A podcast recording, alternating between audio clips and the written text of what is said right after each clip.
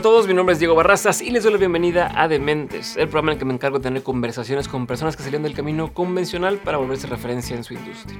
Esto para que puedas encontrar herramientas y aprendizajes para llevarte a ti, a tu negocio y a tu vida un paso más adelante. El episodio de hoy es una conversación con el escritor mexicano Juan Villoro, que ha publicado más de 30 libros y ha escrito cuentos, novelas, ensayos, crónicas, teatro y libros infantiles.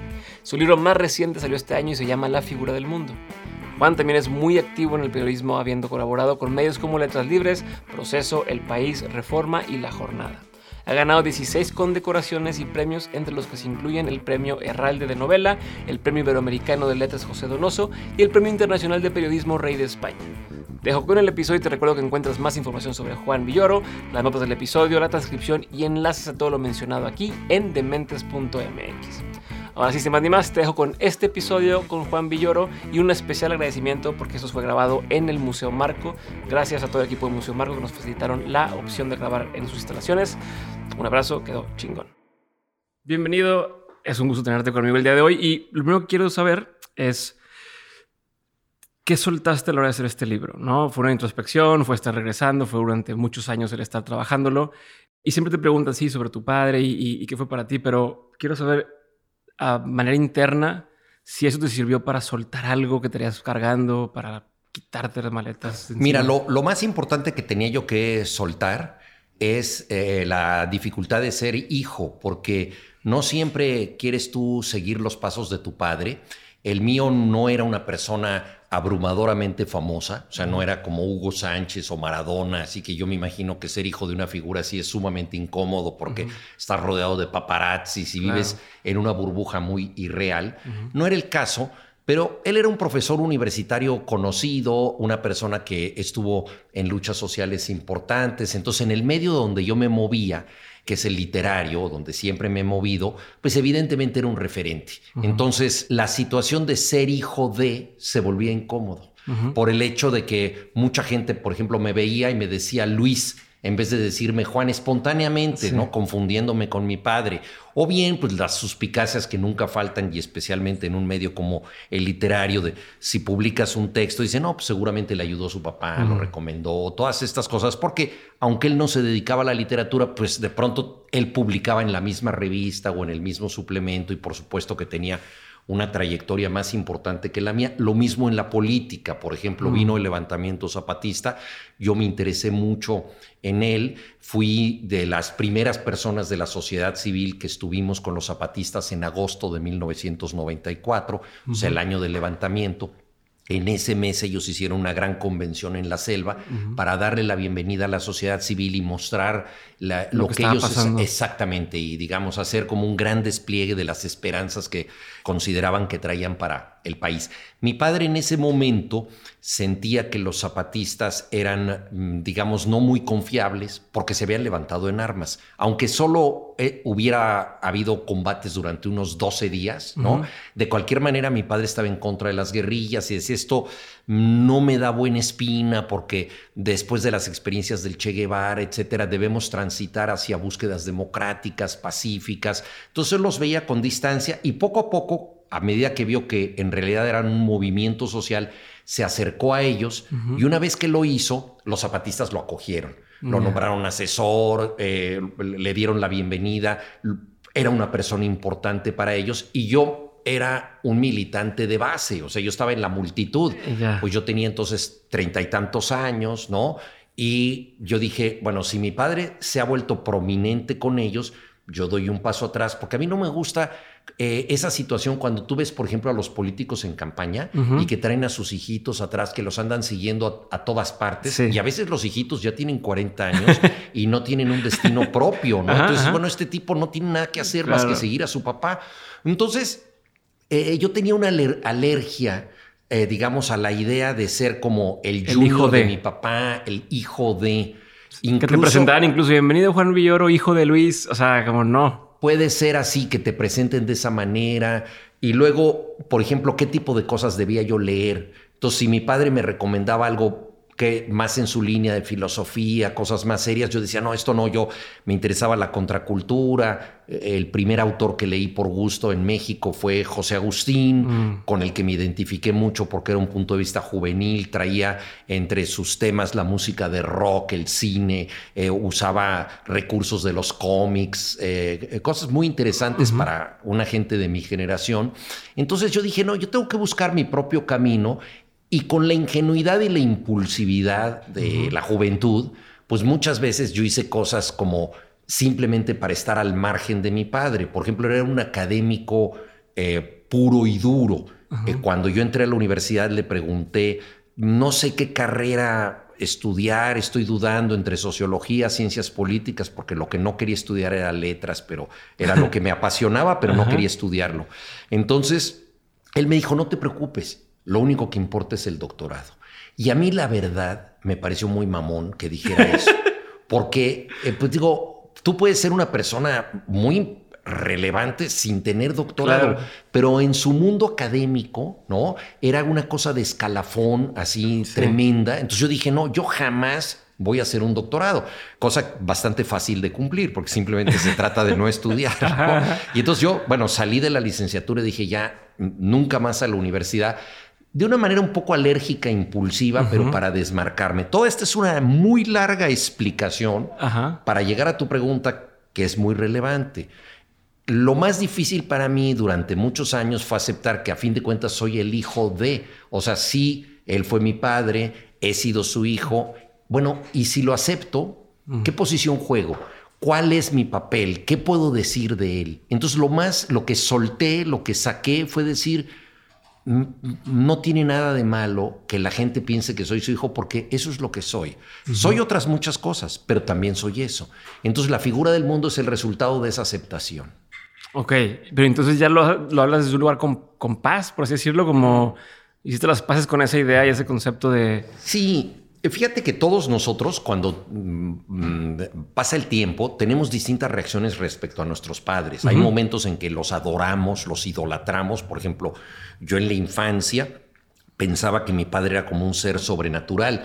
En una ocasión estaba temblando en la Ciudad de México ah. y yo dije, no, eh, es que mi papá va por el pasillo. O sea, sus pasos para mí eran tan contundentes que sentía que la casa retumbaba con sus pisadas. Y en realidad es que había un terremoto. Claro, claro. Eh, pero digamos, yo tenía esta imagen reverencial. Luego, pues vinieron épocas de conflicto, momentos en que yo le pedí dinero y él me lo negó porque, pues, él, era muy severo, fue muy austero. Yo soy el primogénito. Pero también sí daba a otra gente, ¿no? Que también le daba a otra gente. Eh, tienes toda la razón. Le daba a otra gente porque en el libro digo algunas cosas que pueden sonar duras y creo que lo son. Él quería más a la humanidad que a las personas. Entonces, si tú le decías, eh, coopera para una causa, él cooperaba con gusto. Pero si Pedro o Laura le decían, tengo un problema, ayúdame, ya era más difícil. ¿No? Entonces, cuando sus hijos necesitábamos algo, pues podía ser muy severo y decir, tú te lo tienes que ganar, tú tienes que ser muy estricto contigo mismo, ¿no? Eso nos inculcó, ¿no? Que, que, tú tienes que tener una severidad personal. Entonces, si yo hubiera escrito este libro a los 30 años, habría tenido bastante enojo en, algunos, en algunas cosas, en algunos caprichos.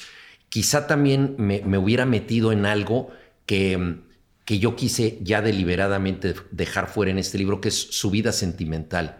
O sea, que, inevitablemente afectó a sus hijos, ¿no? Em, entonces, eh, yo dije, escribir esto señalando que hay heridas, pero cuando las heridas ya están cerradas. O sea, cuando tú puedes decir, eh, paso por alto ciertas cosas porque a fin de cuentas no son tan importantes. Creo que una de, las grandes enseñanzas de la vida es que eh, ciertas cosas que nos han lastimado, em, nosotros con el tiempo podemos cerrar esa herida y prescindir de eso.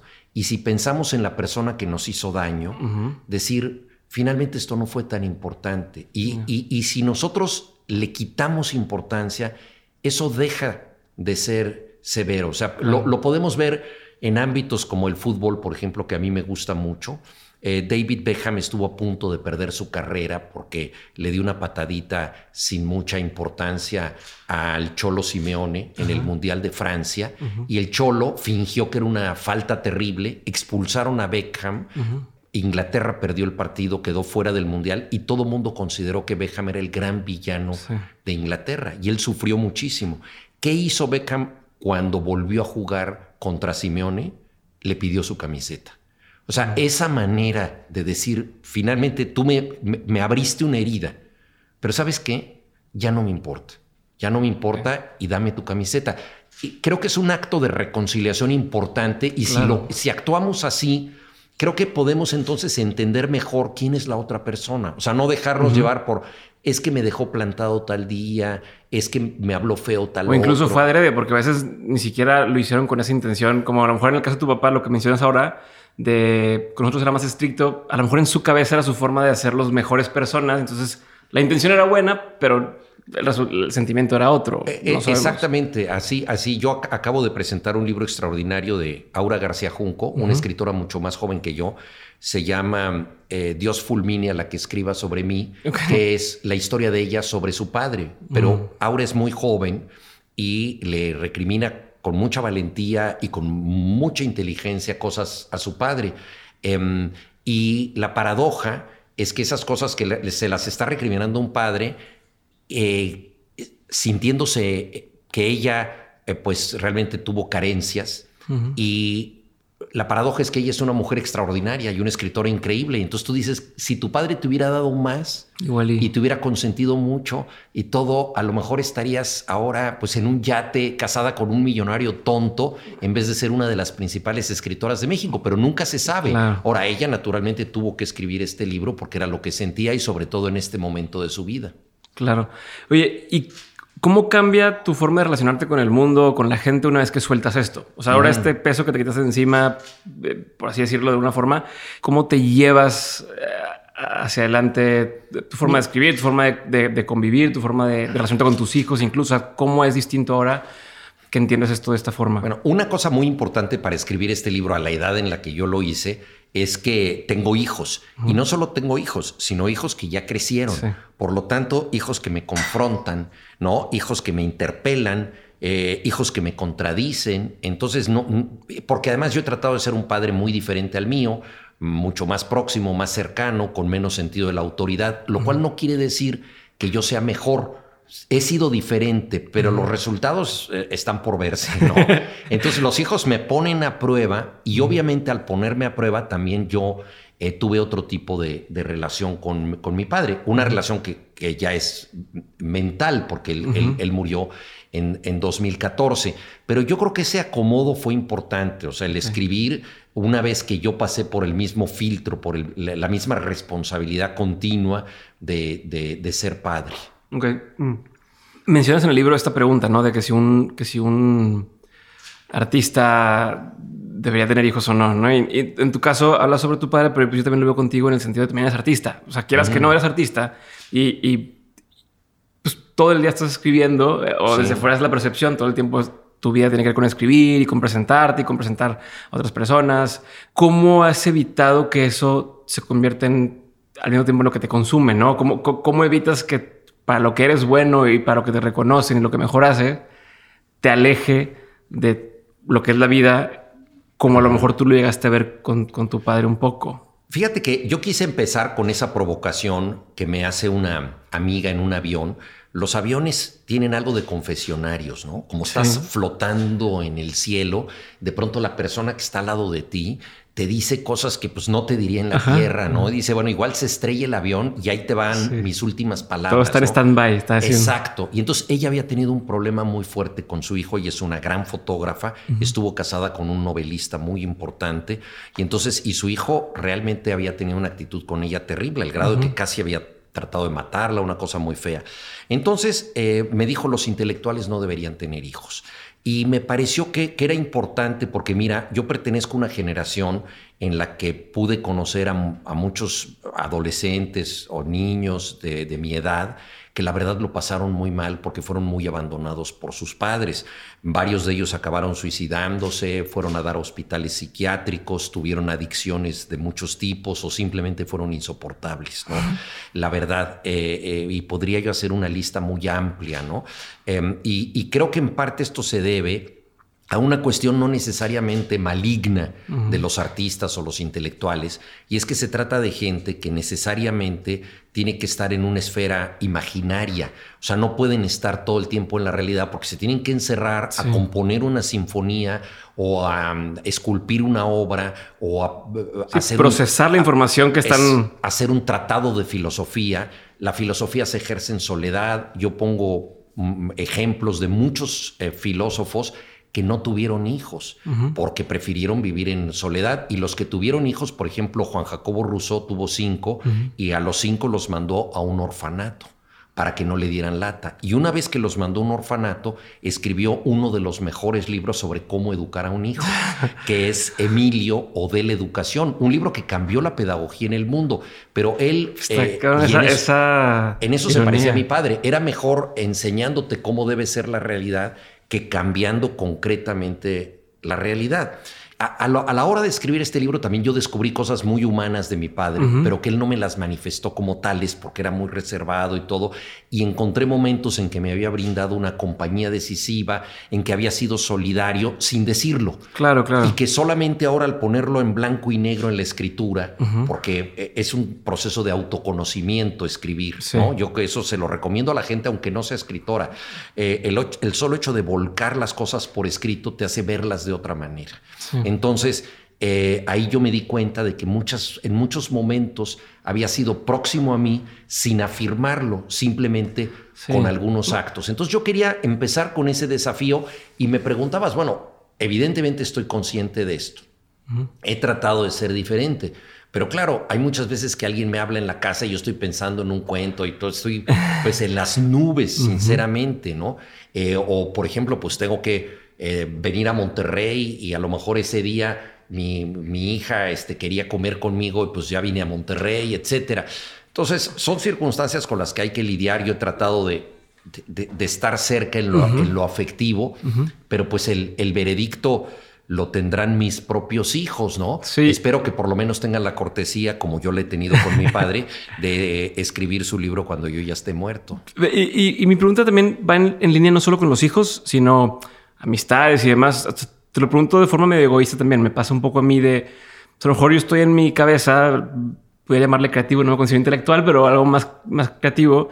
Y seguido la conversación también cuando me preguntan eso, oye, pero es que se puede tener éxito en los negocios, se puede tener éxito en, en, como, como dices, como autor y demás, teniendo una familia, estando casado, eh, teniendo otros, otros compromisos. Porque hay muchos que dicen, es más fácil si estás soltero y si no tienes ningún compromiso, puedes hacer lo que sea a horas que sea. Entonces mi pregunta un poco el que sí te ha funcionado para poder mantener esta cordura eh, en, el, en, el, día a día. También que tomar como una especie de consejo propio, ¿no? Pero ¿qué te ha funcionado? ¿Qué dices? O es que yo termino de trabajar a tal hora. O yo tengo esas rutinas y esto hago y esto no hago. O no sé si existen algunos mecanismos bajo los cuales cuidas tu tiempo también para no quedarte en este universo de ideas. Vivimos eh, en una época que fomenta mucho una de las peores eh, actitudes del ser humano, que es el egoísmo. O sea, una época en que te estás tomando una selfie, en que todo es autorreferente, en que tú quieres tener seguidores, ¿no? En, eh, en, Instagram o en, antes en Twitter, ahora en X, etcétera. O sea, eh, una época donde quieres ser visto y quieres tener una notoriedad y parecería que, tú eres el centro del universo. O sea, cualquier persona puede ser el centro del universo porque lo importante al llegar a, una exposición no es la obra que estás viendo, sino la foto que te tomas junto a la obra, ¿no? Claro. Entonces, en este mundo que fomenta tanto el narcisismo, el egoísmo, yo creo que una cosa muy interesante es que cuando tienes hijos, eh, cambia totalmente la ecuación de tu vida. O sea, lo más importante de tu propia vida ya no eres tú. Y eso yo creo que es una relajación muy significativa, es una reeducación. Entonces tú despiertas en la mañana y, no piensas cómo estoy, qué voy a hacer, sino piensas, ya se despertó mi hijo, ya se despertó mi hija, qué, qué va a pasar con ella. Entonces eso de que alguien esté adelante de tu propia vida, eh, te da una dimensión muy importante de lo que es el acontecer y te puede incluso favorecer como artista, te puede favorecer como escritor, porque entiendes mejor a los demás. Mm. Y el arte solo se hace comprendiendo a los demás. O sea, nadie puede ser un artista exclusivamente individual y solitario. Nos alimentamos de lo que vemos, de lo que oímos, de lo que otras personas nos dicen y de sus reacciones. Entonces esa, esa, actitud, pues cuando tú tienes un, niño, la, vives todo el tiempo. ¿no? Esta es una cosa sensacional y, para mí ha sido una, un reaprendizaje muy, muy importante, con todo lo difícil que tiene, porque claro, tú este, de pronto pues te ves confrontado, te ves hecho a un lado, este en fin, o tus hijos hacen cosas que a ti no te gustaría que hicieran, pero bueno, forma parte de, la dinámica humana, ¿no? Y yo creo que te enriquece mucho eso. Y, ahorita que mencionabas lo, de, lo del libro de pedagogía de Rousseau, ¿se puede separar la obra del, de lo que ha hecho el, autor de esta obra? O sea, sientes que es... Bueno, yo, yo creo que eh, todo autor vuelca su experiencia personal en la obra. Volviendo al tema del padre, fíjate que en una ocasión le preguntaron a James Joyce por qué había escrito de la figura de Ulises, ¿no? Su famosa novela se llama El Ulises, por qué había recuperado eso y él que venía de una educación católica como buen irlandés y que admiraba mucho la figura de Cristo, que es extraordinaria, ¿por qué no había puesto en vez de Ulises, por qué no escribió de Jesús? Y él dijo de inmediato, porque Jesús no fue padre a él, él solo fue hijo, fue lo único que le faltó a Jesús. Y es una respuesta muy interesante porque él vivió ese aprendizaje como padre y tuvo un problema terrible porque su hija cayó en la locura. Mm. A pesar de que su hija cayó en la locura, a pesar de ese sufrimiento que él tuvo con la hija que adoraba, él, él, él no hubiera dejado de ser padre por nada del mundo, lo atesoraba. Yo creo que ese aprendizaje es sumamente eh, significativo. Ok, pero, pero mi pregunta está, es en torno a, se, o sea, se puede justificar un poco la, o sea, decir, este autor escribe increíble, pero es, es, o sea, en este caso dice, abandonó a sus hijos en un orfanato, pero escribió muy bien sobre. Claro, es que eh, sí, tu pregunta es muy interesante porque tiene dos fases, ¿no? Yo me quedé en la primera. La primera es es inseparable la vida del artista de la obra. Eso todos plasmamos lo que vemos. Si nos vamos cuatro años a Egipto, esa experiencia va, a entrar, va, a entrar, en nosotros de alguna manera, ¿no? Entonces, esa es la primera cosa, ¿no? La vida está en la obra. La segunda, juzgar moralmente la obra por la vida, yo creo que es equivocado.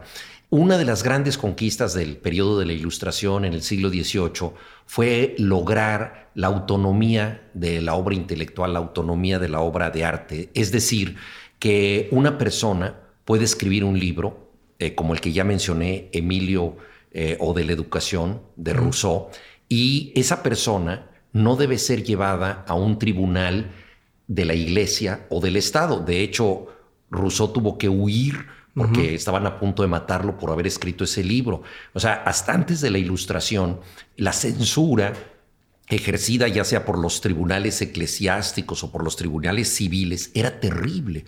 Entonces, una de las grandes conquistas culturales es decir, esta obra la podemos juzgar sin condenar al autor, ¿sí? Y juzguemos su mensaje.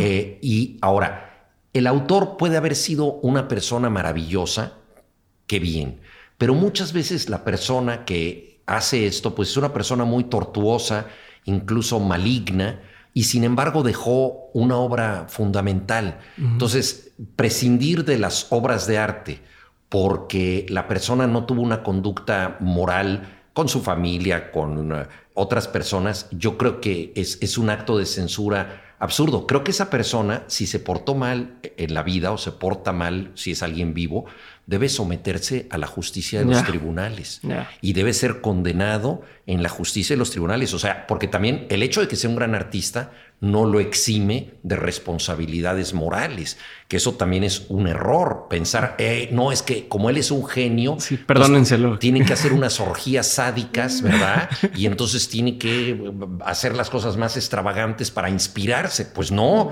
el señor, el señor es un torturador. Entonces él tiene que pagar ante la justicia por eso. Pero aparte, pudo hacer las cosas importantes. Hay una anécdota que no sé exactamente a quién se le atribuye de la época del Renacimiento, que un pintor renacentista no quiere visitar a otro pintor porque sabe que es una pésima persona y le cae muy mal. Y entonces él, le, le, dicen, oye, pero es un gran pintor, ¿no admira su pintura? Dice, sí admiro su pintura, pero los artistas son como las luciérnagas. Si ves su luz a la distancia, ¿para qué quieres conocer al gusano? Muchas veces la luz viene de un gusano, ¿no? Y yo creo que e, eso dicho hace varios siglos es muy sano para, para juzgar a la gente, porque ahora incluso con la cultura de la cancelación, no solamente se le pide al artista que sea intachable, sino se le pide al artista que sea intachable en términos que no podía cumplir en su propia época. O sea, por ejemplo, yo he escuchado de un, amigo que da clases en una universidad de Estados Unidos sus alumnos no quieren leer a Platón porque se enteraron que Platón tenía esclavos y era esclavista. Bueno, la famosa democracia griega era una democracia de élite y había esclavos en la sociedad, entonces lo cual nos parece injusto con razón. Pero ya culpar a cualquier persona de lo que se pensaba en otras épocas y que era la norma anterior es terrible, porque muy posiblemente nosotros en el futuro vamos a ser vistos, si la sociedad del futuro se vuelve unánimemente vegana, Sí, todos los que comimos un taco al pastor. No, todas las fotos que saliste con una chamarra de piel o lo que sea. Exacto, vamos a ser perversos, ¿no? Entonces, eh, no podemos juzgar eh, con nuestro criterio otras épocas.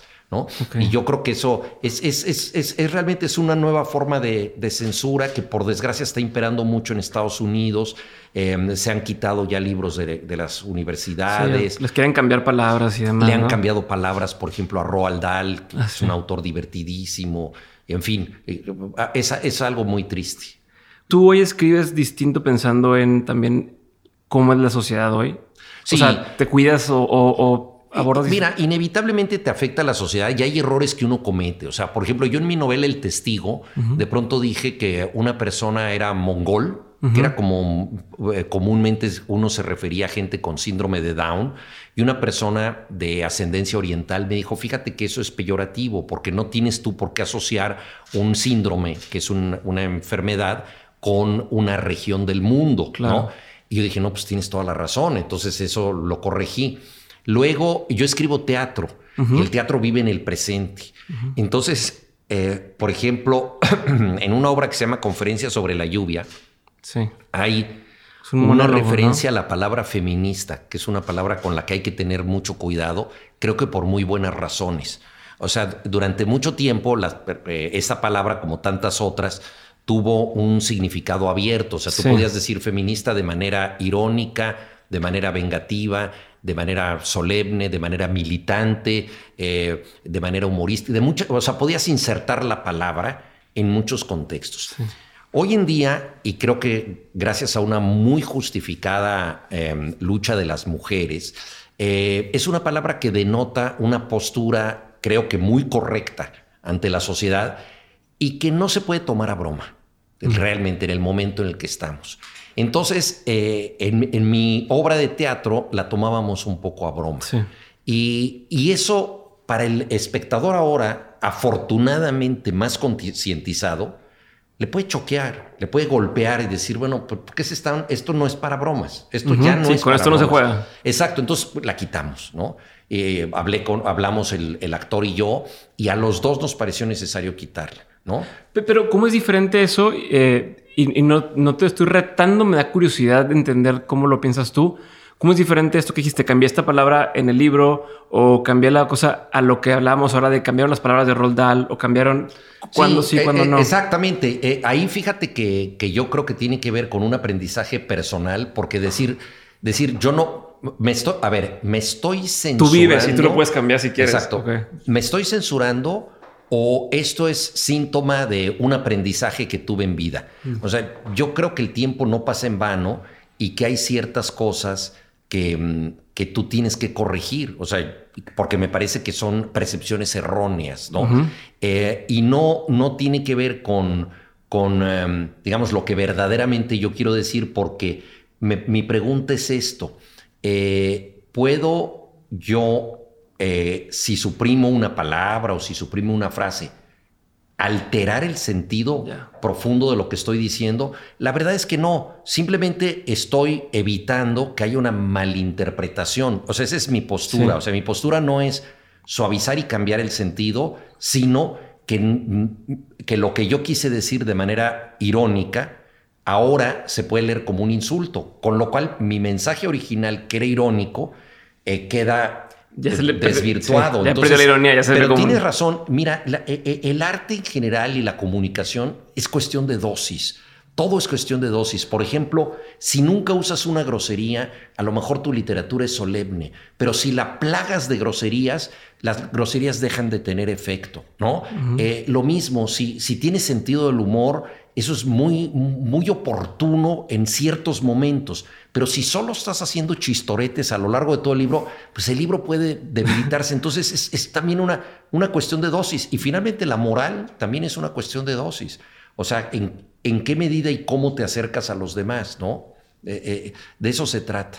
Ahorita que mencionabas escribir para teatro, tengo entendido que tu primera obra la escribiste a los 50 años.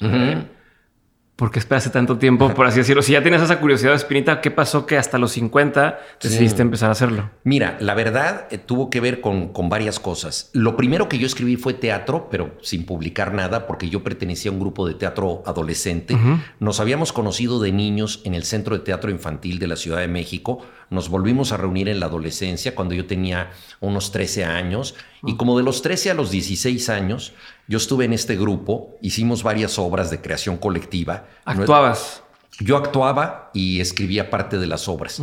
Y nuestro gran gigante, nuestro modelo absoluto era Alejandro Jodorowsky, que fue un director de teatro en México extraordinario, que renovó para siempre la técnica de, los montajes teatrales, pero además eh, era, era un dramaturgo contracultural, tenía una obra que se llamaba El juego que todos jugamos y eso nos inspiró mucho y nos sentimos autorizados a, a escribir también nosotros. Y nos fue bastante bien con esta obra. Pero luego cuando yo pensé en la posibilidad de seguir por ese camino, pues me enfrenté a dificultades enormes. O sea, a los 16 años tú dices, yo quiero escribir una obra y te das cuenta que pues, el, montaje va a costar medio millón de pesos, ¿no? Em, y, quién te lo va a pagar? Y mm, si yo tuviera un Volkswagen, a lo mejor lo vendo, pero pues no tenía un Volkswagen que vender. Eh, ¿Y quién va a confiar en un dramaturgo tan joven y luego convencer a actores, actrices que estén contigo? O sea, el camino para, el, para, para el teatro es enorme. Y te, un paréntesis ahí. En ese momento de tu vida, ¿nunca consideraste el decir, oye, pues papá, échame la mano? O, o sea, a esa edad, sabiendo lo que tu papá hacía? No, no, no me lo hubiera echado para nada porque ya había yo pasado por expedientes con mi papá de eh, pedirle que me comprara una moto. Por supuesto que no. Este, una guitarra eléctrica, por supuesto que tampoco. Entonces él, si no me compraba una moto y una guitarra eléctrica, imagínate nada más este, que me hubiera que pagar una obra de teatro así, pues para nada, ¿no? Eh, no, no era, era, era algo fuera de la cuestión Luego pasé por el, inevitable expediente del mundo teatral, ¿no? que conocí a un actor de Alejandro Jodorowsky, que él dijo que él sí me iba a ayudar a hacer teatro. Y me pasó lo que le pasa a tantas chicas que llegan a Hollywood y conocen a un productor y el productor les dice, tú tienes mucho talento, este, me encanta tu vida interior y proyectas una imagen increíble y quiero que me vengas a ver a mi oficina a las 12 de la noche y ah. vamos a discutir qué tanto talento tienes, ¿no? Órale. Entonces, este, pues con, con este actor yo al principio pensé que efectivamente eh, había descubierto un joven dramaturgo, pero se había interesado en otras cosas. Yo dije, no, pues es, difícil el camino del teatro, ¿no? Realmente. Y, me di cuenta, ya eh, en ese momento entré a un taller de cuento, que pues con un eh, lápiz y con un papel puedes inventar un mundo en el cuento, no necesitas otros recursos más que eso.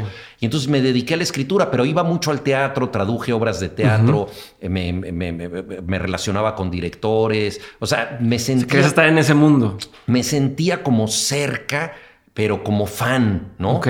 Realmente. Porque una cosa.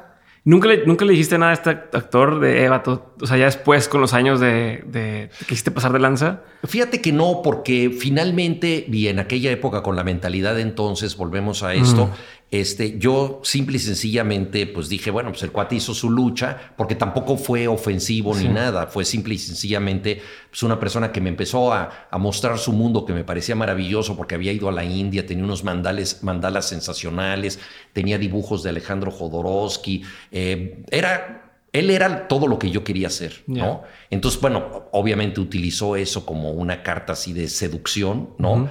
Luego, pues yo eh, huí de la escena, pero pues digo, sin, no, no hubo mayor escándalo ni mayor daño, pero sí me pareció que era un, que era un camino difícil y no, y no, no lo volví a ver nunca a él. ¿no? Sí, pero no fue, no fue algo que te marcó para no querer seguir el camino, al revés, dijiste. Pues, no, no, pero sí, sí me di cuenta que, que, pues, que no era tan fácil nada más decir yo quiero tener talento y que alguien me pague una... O sea, ¿cómo montas una obra? ¿no? O sea, ese es el gran el gran dilema.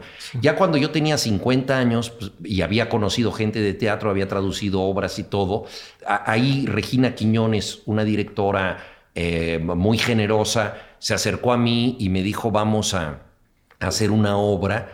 Y yo lo dudaba porque dije, bueno, igual no me sale eh, pero a ella la había yo conocido gracias a un amigo común, el director polaco Ludwig Margules.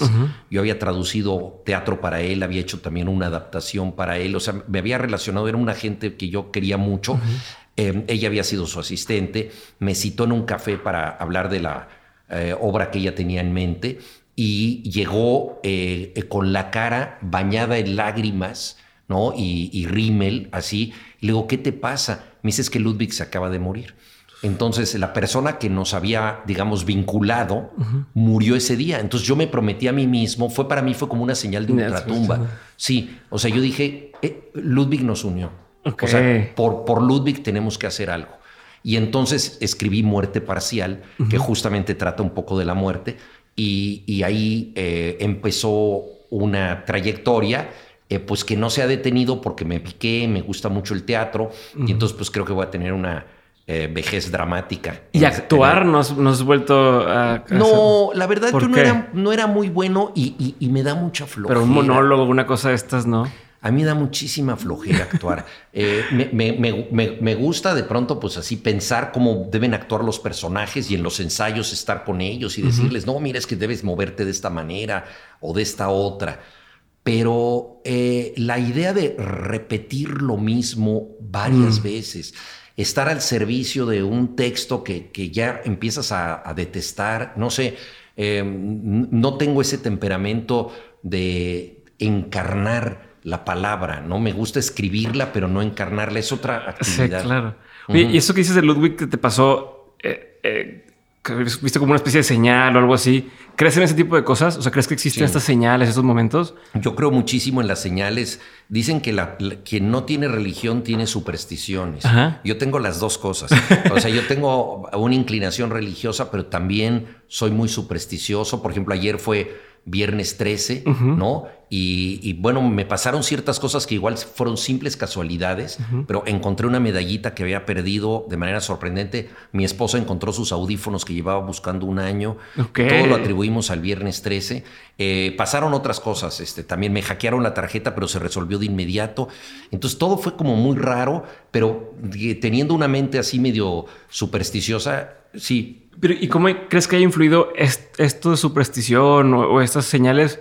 Por ejemplo, en alguna decisión de, tu carrera o de trayectoria? Porque esas son cosas un poquito, entre comillas, banales, ¿no? Pero alguna cosa que hayas dicho, mira, le hice caso a esto, así como la, como la obra. ¿Hay alguna otra cosa que haya pasado así? Mira, eh, eh, el libro La figura del mundo tiene un subtítulo que es El orden secreto de las cosas. O sea, mi padre se refería a la figura del mundo como una constelación de sentido que podía definir una época, que podía definir la mente de una persona, etcétera. Entonces hay una figura, ¿verdad? Secreta que es lo que está articulando todo, ¿no? Como podemos ver con las estrellas. Entonces, eh, a mí me parece que lo que para muchos es un simple azar, de pronto si tú lo entiendes como parte de un orden secreto, te puede ayudar. Eh, no hay manera de justificarlo, pero esto te ayuda a seguir adelante. Por decirte algo, yo estaba escribiendo la novela El Testigo, y uno de los grandes problemas cuando tú escribes una novela es que no tienes un límite. O sea, tu novela debe tener 100 páginas, 200, 250, 600. O sea, hay grandes novelas de todos estos tamaños. ¿Cuál es la talla de la novela? ¿Cuál es el número de Dios, de caracteres que debe tener? Pues no sabemos. Entonces, yo estaba escribiendo la novela y uno de los personajes importantes es el poeta Ramón López Velarde que mm, aparece pues en la novela porque varios personajes están buscando su legado y él murió a los 33 años. Y, y hacia el final de la novela yo estaba como en el capítulo 28 y dije, ¿cuántos capítulos debe tener la novela? Y mm, empecé a planear lo que me faltaba y estaba yo entre 31, 30, 35. Dije, no, tiene que tener 33 porque son los años del poeta.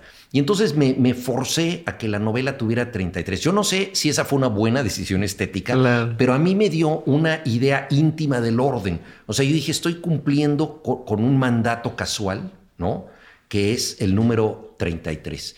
Ahora con una obra de teatro, por ejemplo, em, es una obra que era una última cena psicodélica, entonces, eh, mm, eh, porque trata del descubrimiento de las, de las drogas, de la expansión de la conciencia en los años 60, entonces eran 13 personajes, como en la última cena, pero la verdad no se ajustaban, no se ajustaban a la trama y había que sacar a dos eh, entonces, 11 personajes, dije, no, pues se arruinó el número 13, que para mí era cabalístico, pero me di cuenta, haciendo las versiones de la obra, eh, que la obra, yo estaba como en la versión número 10, la obra todavía no quedaba, y yo dije, no, ya entendí el número 13. El número 13 no son la cantidad de personajes, es la cantidad de borradores que tengo que escribir. Y entonces, eh, eh, esto no, no, no, hay una regla, es una locura. Lo vas sintiendo en cada momento. Pero a mí me, da un orden interior, o sea, me permite decir, bueno, mira, era el esfuerzo que yo tenía que hacer. Qué loco, qué loco, porque ¿y, cómo sabes cuándo identificar en ese sentido? O sea, yo soy parecido a ti, me, ahorita mientras me mencionas eso, rijo mi vida con muchas cosas así que no sé cómo explicarlas, pero de pronto van pasando. En, tu caso, ¿cómo sabes a cuáles escuchar o cuáles decir, soy yo? Yo solo me estoy, o sea, no es, no, es verdad esto que estoy diciendo. Y en cuáles dices, sí, esto viene de un lugar. Sí, mira, una de las características de, la experiencia humana es que es abigarrada, abrumadora, caótica, dispersa. o sea, el mundo es un bazar loco. Sí. Hay demasiadas cosas en todas partes, ¿no? Incluidas las cucarachas o los mosquitos, están ahí siempre. Sí, como la película Everything Everywhere All at Once, ¿no? Exactamente. Y entonces, bueno, ¿cómo tú puedes de ese universo tan caótico y desordenado ahí encontrar una historia o encontrar una, una efigie que va a ser una escultura o eh, un orden, ¿no? Eh, entonces, eh, si tú tratas de, de darle cierto método al azar, porque eso es, eso es la superstición. La superstición toma las casualidades y, les da un método. O sea, une dos o tres cosas, ¿no? O sea, decides que eso te puede ayudar. Ahora, cada uno tiene su forma de relacionarse con, con esas casualidades. y, y, bueno, yo creo que, que eso es, eh, es parte de, de la destreza de cada artista. Hay muchas cosas que son casualidades que no te sirven, que no te dicen nada, pero hay otras que te funcionan. Yo en lo personal, mi único método que tengo para esto es la memoria. Porque mira, yo de pronto veo a una chica con unos zapatos peculiares y yo digo, esos zapatos son muy interesantes, ¿qué personalidad tendrá esta chica? Pasa el tiempo y veo otros zapatos de un chico que los tiene de tal manera y digo, yo tengo que escribir una historia donde estos zapatos se combinen con estos zapatos, se van a tener que juntar. Y yo digo, pero y, empiezo a pensar en la personalidad de las dos gentes. Son dos zapatos que vi de manera casual, etcétera. Un día en que a mí se me habían roto las agujetas de mis zapatos. Entonces yo perdí, digamos, un zapato, pero encontré dos zapatos que no son míos que me decían algo. ¿No? Entonces, ¿esa es una buena idea o es una mala idea? Por supuesto que es una idea tan vaga que no sabemos si es buena o si es mala. Entonces, lo que a mí me parece que es como el único tribunal que tú tienes para este tipo de casualidades locas que a veces puedes em, convertir metódicamente en algo más significativo, es la memoria. Pasan los días, pasan los días y yo me olvido para siempre de los zapatos. No vuelvo a saber de ellos. Pues eso no era para mí, eso no tenía nada que ver conmigo. Pero pasan los días, pasan los meses, pasan los años y de pronto una amiga me dice, oye, fíjate que Tuve una relación erótica rarísima, me dijo una amiga, porque en Japón conocí un chico que me parecía maravilloso. Estábamos en un lounge de una este, discoteca y todo. Y de pronto él se despidió de manera intempestiva y terminó la cita. Y yo dije, ¿qué pasó? Y ya, pues cuando me quise ir, me di cuenta que me faltaba un zapato. Entonces este chico era un fetichista de los zapatos. Se había llevado mi prenda. Dice, yo creo que mi zapato la pasó mejor esa noche que yo, porque yo me sentía abandonada. Lo único que quería este chico era mi zapato. Es una cenicienta al revés. Entonces ella me cuenta esta historia. Y entonces ahí esos dos zapatos que yo tenía, ¿no? En la mente, entran. exacto, no los había olvidado. Estaba pensando en esas personalidades. Dije, aquí hay una historia que contar.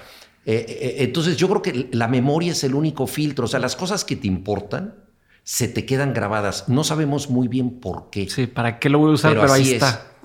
Y eso, eso sucede en, cualquier cosa. Por ejemplo, cuando tú, yo cuando hago crónicas este, de un suceso real, eh, tomo muchas notas y grabo, grabo entrevistas, todo, a veces incluso fotos, en fin, tengo una documentación, digamos, fáctica.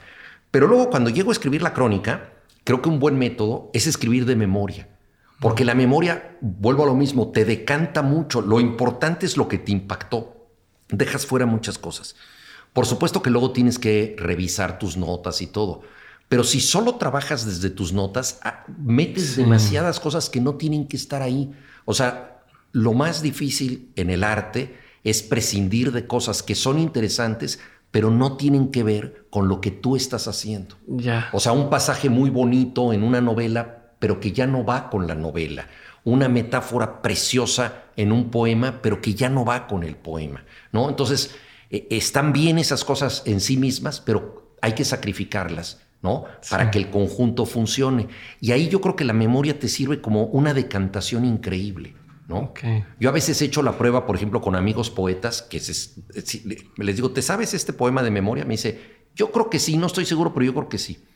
Y entonces yo tengo aquí el poema, él me lo recita, y muchas veces pasa que omite dos o tres palabras, que no las dijo. Y yo le digo, mira, te saltaste estas dos o tres palabras. Y yo le digo, pero si las quitas, el poema es más fuerte porque esas eran paja, estaban, eran eh, adornitos que no tenían que ver, ¿no? Entonces, La, única verdad es esa la que llevamos dentro que, y que tiene que ver con lo que recordamos. Me gusta, me gusta. Eh, ¿Por qué empezaste a escribir? Mm. Así yo tuve una suerte increíble porque yo leí eh, el libro de perfil de José Agustín. no era un lector asiduo, tenía un rechazo bastante fuerte como al mundo de mi padre, que me parecía un mundo pues muy solemne, muy serio, con libros de historia, de filosofía, que no tenía nada que ver conmigo. Entonces, no era un gran lector, había leído un par de libros, eh, pero nada más. Y un amigo me dijo, tienes que leer este libro, está excelente, eh, es increíble, además trata de un chavo que se liga a una cantante de rock. Y yo dije, no, pues eso está súper interesante. y, y entonces lo leí y de perfil se ubica en la colonia eh, Narvarte, que es muy parecida a la colonia del Valle donde yo vivía. Eh, el protagonista está en las vacaciones entre la secundaria y la preparatoria, y yo leí la novela justo en ese momento, en las vacaciones entre la secundaria y la preparatoria. Los padres del protagonista se están divorciando, mis padres se habían divorciado. Em, eh, él era no quería entrar a la escuela, odiaba a los adultos, en fin, una serie de características que dije, no, pues este personaje soy yo, me identifiqué plenamente con él, fue una especie de lectura en el espejo. Y ese libro a mí me dio dos cosas, o sea, me dio la vocación literaria en el sentido de que yo dije, si él pudo hacer este libro tan divertido, tan maravilloso, voy a tratar de hacer lo mismo. O sea, me dio una vocación. Pero no solo eso, al darme una vocación, me hizo pensar que la experiencia que yo tenía, lo que yo vivía, las cosas que atestiguaba, podían valer la pena. O sea, hasta ese momento yo no sabía por qué estaba vivo. Tenía muchas crisis de angustia, melancolía, depresión, no, no realmente no, no encontraba un camino. ¿Así chiquito a los 15? A los 15 años, sí, sí, una angustia existencial muy, muy fuerte, porque pues, dije, pues, ¿para qué estoy aquí? Em, no, me sentía cómodo, no me gustaba mi escuela, mis padres se habían divorciado, tenía una familia muy pequeña. no sabía muy bien cómo ubicarme en el mundo y qué, qué era lo que quería. Y de pronto yo dije, a ver, mi vida que se parece tanto a la de este personaje es maravillosa, pero yo no me había dado cuenta. No me había dado cuenta porque yo no sabía verla de esta manera y describirla de esta manera. Entonces el libro no solamente me dio eh, una vocación, sino que me, me rescató existencialmente. O sea, me hizo sentir que mi vida, al margen de la escritura, el solo hecho de vivir, tenía un sentido, que todo lo que me pasara de ese momento en adelante iba a poder ser susceptible de convertirse en algo ameno, apasionante, emocionante, si yo lo sabía contar. Sí. Entonces, que, que la vida era una cantera de tesoros. Sí, que si la chava que te gusta te dijo que no, en lugar de ser la ah, no, es parte de la historia. No, y escribes entonces una historia súper divertida del cortón que te dio esta chava y incluso te vengas y pues, hay algunas, este, algunos reproches, ¿verdad? Eh, en fin, ¿no? Eh, pero Esta, esta posibilidad de trasvasar, de transformar lo que tú ves, lo que tú vives en algo que, que valga la pena es extraordinario más allá de que eso sea bueno o malo. Entonces, bueno, eh, creo que fue la, gran suerte que tuve con, la lectura de ese libro. Y por cierto que este escritor que, que, tanto eh, me marcó es el padre del editor de mi libro sobre mi padre, de la figura del mundo, de Andrés Ramírez, que, que, que, estoy justamente en la feria de Monterrey con él. Entonces ahí volvemos a lo mismo. O sea, yo digo, ¿es esto una coincidencia o es esto el destino? Yo prefiero pensar que es el destino. Qué chingón, qué padre, qué padre pensar así, porque justo eso también, todo lo que te pasa es parte de lo que le pasa a este personaje que, que si es un reto, pues es porque luego va a venir algo mejor, si es algo bueno, es parte de la historia del personaje, ¿no? En, el día a día. ¿Cuál ha sido uno de los, de los peores consejos que te han dado en tu carrera, lo hayas tomado o no? Eh, ¿Te refieres a consejos eh, literarios? Eh, en, tanto en trabajo como en, como vida personal, cualquiera. Mira, em, Gustavo Sainz, que fue un escritor importante y que era muy generoso con, los jóvenes, pertenecía a la, generación de José Agustín. Él en, alguna ocasión me, dijo, Juan, tú solo escribes cuentos. Y me dijo, y creo que cometes un error porque la novela tiene más posibilidades mercadotécnicas. Así me lo dijo. Yo creo que él tenía razón desde un punto de vista comercial, porque efectivamente los editores prefieren novelas que cuentos, ¿sí? Pero yo creo que era un mal consejo, porque tú no, tú no debes pensar en términos mercadotécnicos eh, sobre el arte, porque además la gran paradoja es que cuando tú no piensas en términos mercadotécnicos, a veces eso funciona mucho mejor y se vuelve un éxito mercado técnico. Sí, como las pinturas. Aquí no hay, o sea, aquí te, es más fácil vender pinturas porque las pones y ya, pero y si yo quiero hacer otra cosa. sí, eh, mira, hay ejemplos notables, ¿no? Este Humberto Eco, que era un gran profesor de la Universidad de Bolonia, daba clases eh, de semiología, era un medievalista, un tipo muy erudito. De pronto, pues ya aburrido de la academia, dijo, no, yo quiero liberarme de todo esto. Conocía muy bien todos los textos eh, clásicos relacionados con la iglesia, porque los había estudiado, y dijo, yo quiero matar a un monje en una novela, quiero hacer una novela policíaca donde matamos un monje. Eso se le ocurrió. Y escribió una novela en donde buena parte de la trama eh, incluye frases en latín. Probablemente una quinta parte de la novela está escrita en latín. Entonces tú dices, bueno, una novela de un semiólogo que quiere matar a un monje, que mete palabras en latín, pues eso es lo menos comercial del mundo. Y se convirtió en el nombre de la rosa que vendió 8 millones de ejemplares. ¿Por qué? Porque él se dejó guiar por su pasión genuina. Y su pasión genuina incluía el latín, incluía la Edad Media, se ubica, eh, la novela me parece que en el siglo XIV, en fin, ¿no? Entonces, eh, eh, yo creo que uno debe dejarse llevar por muchas consideraciones previas al hecho de el efecto que va a tener tu libro. O sea, no pensar... Sí, cómo lo voy a empaquetar y cómo lo voy a... digo, hay escritores y que lo hacen en ocasiones con mucho éxito y también esa es una forma del talento. decir, hoy en día em, hay que escribir del narcotráfico porque la gente quiere leer del narcotráfico. es un ejemplo muy, muy claro de lo que ocurre entre nosotros. ¿Cuál sería uno de los mejores consejos que te han dado? Uno de los mejores consejos que, que me han dado es siempre se puede escribir mejor. Mm. O sea, la, escritura, nunca pienses que es un logro. eh, a lo que puedes llegar es este, a fracasar mejor. Eh, ¿Cuál es un consejo que tú antes dabas como un buen consejo, pero que ya con la experiencia ya no darías? Mira, yo algunas veces le, he recomendado a la gente que, que escriba con espontaneidad como un desahogo, sin pensar necesariamente en que eso es un texto literario. Pero yo creo que mm, si esa persona pretende tener vocación literaria, pues no puede escribir un mero desahogo. O sea, desde el principio tiene que tener una cierta idea de la forma. O sea, tiene que escribir, sí, cosas muy personales, que le gusten, que lo, que lo toquen, que solamente esta persona tenga dentro de sí, pero vinculadas con formas literarias que, que ha admirado en otros autores. O sea, que, desde el principio sí debe tener, eh, no, no dejarse llevar nada más por suelto lo que pienso a lo loco, sino suelto lo que pienso, pero ya pensando en una historia, personajes, cosas que yo he visto que en otros autores. Como tratar de ponerlo en un molde. Exacto. Como sí, sí. entonces, el culto a la espontaneidad irrestricta, yo creo que, que, es algo que ya no me gusta mucho. Yo, por ejemplo, cuando escribía mis primeros cuentos, eh, pensaba en eh, que debían tener un final abierto.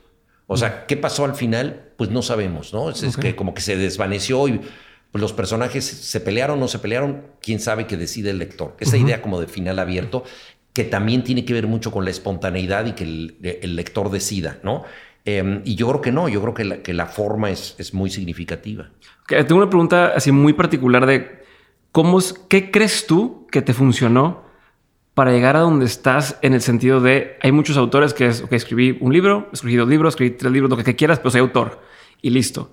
En tu caso, estuviste DJ de radio, pero luego estuviste, ya escribiste tus libros, eh, novelas, crónicas, publicas en, otros lugares, maestro, has estado en, en, como representación de diferentes organismos. O sea, ¿qué crees que ha hecho, más allá del talento al escribir, que te haya llevado a todos estos otros espacios que si bien tocan el tema de la literatura, pero que no siempre, pues, no, es un requisito ser autor para estar ahí, ¿no? No, bueno, eh, mira, la, literatura es, es algo que muy difícilmente se convierte en una forma de vida en el sentido económico. Entonces yo creo que, que, el escritor debe estar dispuesto a escribir, aunque no vaya a, a, vivir de eso durante mucho tiempo. Nunca sabes cuánto tiempo va a pasar para poder vivir de tus libros, ¿no?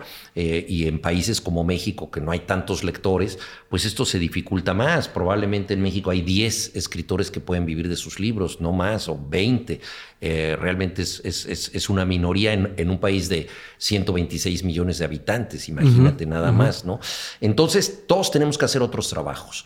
Y hay, hay gente que, tiene una carrera paralela, por ejemplo, que es abogado, médico, ingeniero, eh, em, en, fin, funcionario y aparte escritor, ¿no? Y en mi caso yo traté de tener eh, chambas que me ayudaran sin necesariamente desentenderme de mi trabajo de escritor. Por ejemplo, tuve la oportunidad de hacer guiones de radio, hice un programa de rock que se llamaba El lado oscuro de la luna. Eh, lo cual habla de, la antigüedad de este programa, porque acaba de cumplir 50 años el disco eh, de Pink Floyd. Em, y entonces e, ese programa duró cuatro años, yo escribía los guiones, entonces al escribir los guiones pues trataba de meter también cosas literarias que a mí me interesaban, eh, que estuvieran escritos de una cierta manera, en fin, que hubiera una, una aportación parecida a lo mío. En museos de pronto a mí me, me contrataban para escribir o el catálogo del museo o incluso las cédulas del museo. Por ejemplo, el Museo Nacional del Virreinato de Arte Colonial. Eh, otro escritor, Jaime Moreno Villarreal y yo, escribimos todas las cédulas de ese museo. Pero, pero justo ahí va mi duda, porque ahorita mencionabas, hay gente que es, oye, yo soy abogado y escribo en mi tiempo libre, pero yo hago algo que a cierto punto depende un poco de mí. En tu caso, en repetidas ocasiones son eh, puestos que te nombraron, ¿no? O te, o sea, cómo te haces visible para esos espacios, para que te digan, ah, te queremos elegir a ti para que vengas a hacer esto aquí. Eh, ¿Cómo eh, te pones en el, foco para esas oportunidades? El cargo que yo tuve, que es una larga tradición mexicana, ya se ha desvanecido un poco, pero durante eh, casi un siglo fue muy, muy importante que los escritores participaran en el servicio exterior como agregados culturales. Entonces, yo fui agregado cultural en Berlín Oriental, ¿no? ese es el único cargo propiamente que que yo he tenido. Y ese surgió porque yo estudié en el colegio alemán. Es alemán. Eh, había traducido algunas cosas del alemán, entonces hablaba el idioma. y em, eh, había publicado ya un libro de cuentos, o sea, estaba más o menos en el, en el medio eh, cultural con la publicación de La Noche Navegable. Y uno de esos cuentos lo había yo leído en una lectura pública que se llamaba em, Encuentro de Generaciones, con Sergio Pitol, escritor muy generoso que durante 28 años estuvo en el servicio exterior, fue un agente que hizo prácticamente toda su vida literaria escribiendo en, distintos países y en ese momento él era subdirector de asuntos culturales. Entonces él, él vio que yo hablaba alemán, él mismo un poco me, me, tomó como un discípulo y dijo, Juan, a ti te va a convenir mucho irte al extranjero. Yo viví en Polonia, viví en Hungría, viví en Rusia y eso es muy importante para un escritor, tú hablas alemán. Y además se dio una gran casualidad y es que en la embajada en Berlín, en tres años había habido tres agregados porque el embajador se peleaba con todos. Y quedaba un año de sexenio. Y me dijo nadie quiere ese puesto. Nadie quiere ese puesto porque va a haber problema exacto todos salen volando. Pero pues yo era joven y inexperto. Yo no había ido a Berlín no sabía ni siquiera si la ciudad me iba a gustar o no pero dije es una súper oportunidad y entonces eh, fui ahí, estuve tres años en, el servicio diplomático, eh, que también pues tenía que ver con un poco con la literatura, hice una antología de literatura mexicana ahí, en fin, pero em, también me di cuenta que, no era mi mundo, o sea, no quise seguir en, el servicio exterior y regresé a México a trabajar en la agencia Notimex como periodista, o sea, y, entonces, y he seguido pues con todas estas chambas, ¿no? Sí, bueno, durante mucho tiempo. Siguiente pregunta. ¿Qué opinión tienes que poca gente comparte contigo? ¿Qué opinión tengo? Bueno, mi opinión futbolística, porque yo le voy al Necaxa, que tiene muy pocos aficionados. Entonces creo que la mayoría de los aficionados de fútbol eh, tienen otras pasiones, pero yo digo que el Necaxa es como la literatura para las minorías ilustradas. Buenísimo. Eh, ¿Qué es algo que la gente no sabe de ti y que si supiera le sorprendería? La verdad no, no, no, no sé qué, no creo que sea yo una persona muy, muy sorprendente, sinceramente. Este, tengo, eh, por ejemplo, gustos domésticos raros, por ejemplo, lavar los platos, pero eso no es una, no es algo que, a lo mejor la gente se asombra porque dice, pero qué pérdida de tiempo, este se la pasa horas, porque además yo me tardo muchísimo lavando los platos, porque para mí se convierte como una especie de mantra con la espuma y de pronto llega mi esposa y me dice, oye, ese plato ya lo lavaste 20 veces, ¿no? Pero es que me quedo así pensando con la espuma, ¿no? Y entonces, este, pues, pero por ejemplo, tengo ese tipo de manías, me gusta muchísimo caminar, o sea, yo camino, puedo caminar mucho, pero digo, no, no son cosas que realmente soy muy poco sorprendente. Yo creo que la vida, la vida de un escritor es bastante aburrida eh, en cuanto a, su cotidianidad, pero es muy divertida en cuanto a lo que imagina, al menos eso yo pretendo. ¿Qué te da mucha curiosidad hoy en día? Uy, fíjate que yo tengo una curiosidad muy dispersa. O sea, me, da mucha curiosidad maligna saber qué va a pasar con la inteligencia artificial, que me preocupa mucho. Sea, es una curiosidad muy seria. He estado leyendo mucho sobre eso y, por supuesto, eh, es una curiosidad llena de preocupación de, mi parte, ¿no? Em, eh, tengo mucha curiosidad de qué va a pasar con, con el fútbol organizado, porque ahora que se ha anunciado el, próximo mundial en tres continentes, que es un delirio total. Uno dice, bueno, ya hacia dónde va el, deporte que a mí tanto, tanto me gusta, ¿no? Em, tengo, tengo mucha curiosidad por, por saber si va a perdurar la, cultura de la letra. Esa también es una, una curiosidad llena de temor, ¿no? Este, en qué medida seguiremos leyendo mensajes escritos o no, porque cuando yo empecé a escribir, pues parecía que, que, que era algo que, iba a perdurar porque llevábamos tantos siglos leyendo libros. Yo espero que, que todavía eh, e, esto continúe. Tengo, por supuesto, curiosidades personales. O sea, me pregunto eh, eh, qué va a ser mi hija, que ahora tiene 23 años, ¿no? ¿Cuál, cuál va a ser su, su, su desarrollo? ¿Hasta dónde podré verla? Tengo curiosidades por aprender otras cosas. Quiero aprender griego. entonces, mi esposa y yo estamos a punto de, meternos a, clases de, griego, de griego moderno, no, no griego mm. clásico. Entonces... Eh, ¿Por qué griego? Mira, eh, mi esposa tiene familia griega de ascendencia, nos gusta muchísimo ese país. Yo he ido varias veces porque afortunadamente se han publicado libros míos allá y quiero entenderlo mejor. O sea, yo quiero entender el país contemporáneo, la gente que he conocido me ha caído magníficamente pero solamente he podido hablar con ellos en, inglés o en español, los que, los, que, los que hablan español, que hay muchos, hay muchos hispanistas. Entonces es un país que me, que me cautiva, que me fascina, que creo que tiene bastantes similitudes con el nuestro por tener una cultura antigua tan poderosa, por tener una sociabilidad muy grande, por tener una vida comunitaria y familiar muy intensa, por haber padecido políticamente mucho, por estar sometidos por, por, países mucho más poderosos, en, en, el caso de ellos Alemania, a la que le deben tanto dinero, y el Banco de Europa, en el caso nuestro Estados Unidos. En fin, es, es, un país que, que, creo que tiene claves muy importantes para, para mí, y, pero quiero conocerlo más de cerca. Entonces esta curiosidad pues me lleva a pensar, pero que, que, que, debo aprender griego, ojalá llegue a hacerlo. Claro que sí. Dos preguntas más. Libro, película, documental, serie, cualquiera, no tiene que ser todo, obra de arte incluso, que haya marcado un antes y un después en tu forma de entender el mundo, de ver la vida. Bueno, a mí me gustó mucho en el cine Ladrones de Bicicletas, que es una película maravillosa, conmovedora del neorrealismo italiano de Vittorio de Sica. Es una película entrañable en donde tú ves la necesidad de una persona este, por eh, acercarse a, pues a, a, una bicicleta como un objeto del deseo, un objeto de salvación, algo tan sencillo como, como eso. Y es una película conmovedora que me llevó incluso a pensar que, que yo podía dedicarme a escribir para el cine, ¿no? Entonces, eh, en una época incluso este, eh, mm, eh, estuve a punto de enrolarme en una escuela en Italia que, que, para guionistas porque me, interesaba mucho el cine italiano de, de, esa época, aprendí italiano para poder ir allá, en fin, esa película me, me, marcó muchísimo, fue, fue definitiva y cada vez que puedo la vuelvo a ver. Luego me dijiste discos. O sea, cine, música, eh, eh, libros, cualquiera. Bueno, música, por supuesto, Dark Side of the Moon de Pink Floyd, que es, es una obra maravillosa. Es el, momento en que el rock progresivo se situó de una manera ya como, como eh, parte de la, música clásica de nuestro tiempo, que utilizó el estudio de grabación como un instrumento más, no con el aporte de, de Alan Parsons y, metieron ruidos como una caja registradora, em, el latido de un corazón, el, motor de un helicóptero como parte de la música. Además es, muy poética y me gusta mucho lo que significa el título porque el lado oscuro de la luna pues es el, reverso de las cosas, ¿no? La parte que no vemos de la realidad. Y ellos también aluden con esto a la locura.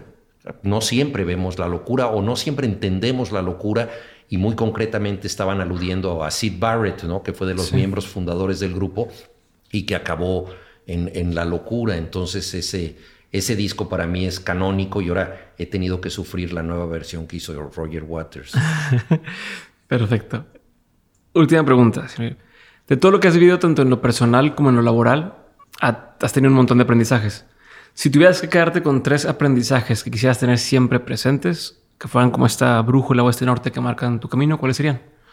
Bueno, es, es difícil porque uh, arbitrariamente uno tiene que escoger cosas aquí para, para no ser descortés con la pregunta, entonces quizá uno, uno, se, uno se equivoca, ¿no? Bueno, el, el, el, día más definitivo, por supuesto, de mi vida es cuando nació mi hija Inés, el 22 de febrero del año 2000. Curiosamente, ese día era el centenario de Luis Buñuel, otra de mis figuras tutelares.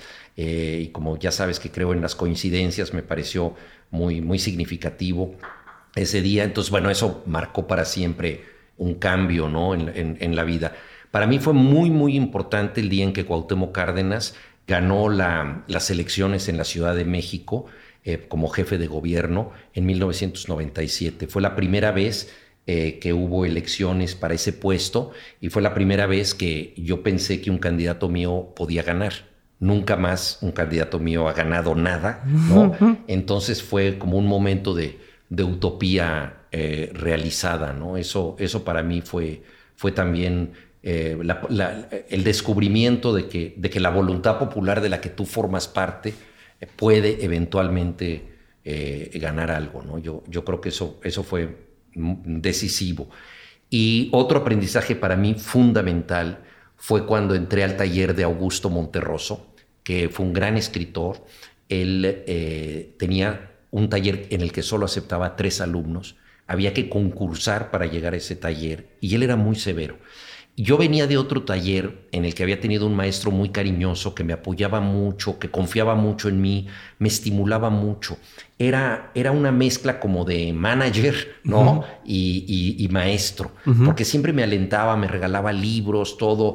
Eh, entonces era, un maestro muy apapachador.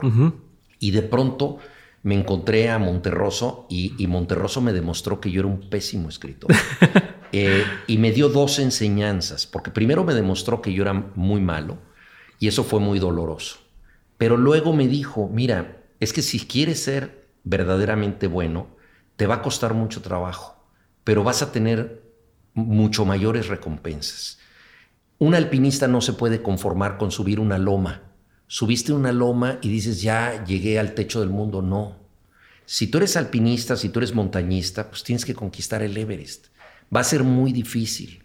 Te vas a, probablemente te vas a accidentar, te vas a despeñar, te va a pasar algo terrible, tal vez, tal vez.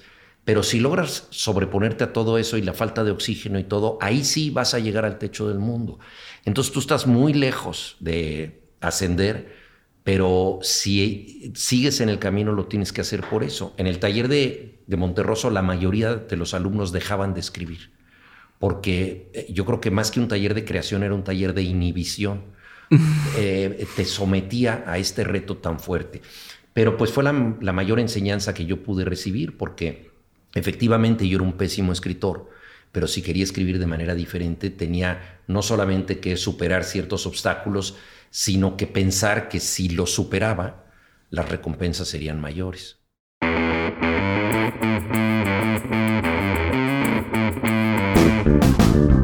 Recuerda compartir este episodio, subir lo que aprendiste a Twitter o Instagram, escribirle un mensaje o etiquetar a los invitados de la semana. También puedes hacer algún clip y subirlo a tus redes sociales, pero sobre todo y lo más fácil que puedes hacer es darle clic a seguir este episodio o dejar una reseña y regalarnos 5 estrellas en Spotify o Apple Podcast.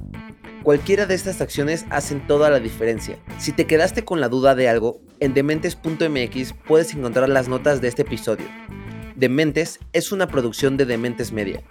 Nuestro equipo incluye a Edgardo Martínez, Alejandro Benítez, Sofía Desens, Rosa Guerrero, Ricardo López, Max Lumbreras, Héctor Martínez, Ana Sofía Meraz, Jafet Mota, Diego Robles, Germán Enríquez, Miguel Guerra, Diana Ferioli, César Esparza, Paloma Gática, Jesús Moreno y Óscar Treviño. Ahora sí, eso es todo por hoy. Gracias por escucharnos y nos vemos la siguiente semana con un nuevo episodio de Dementes.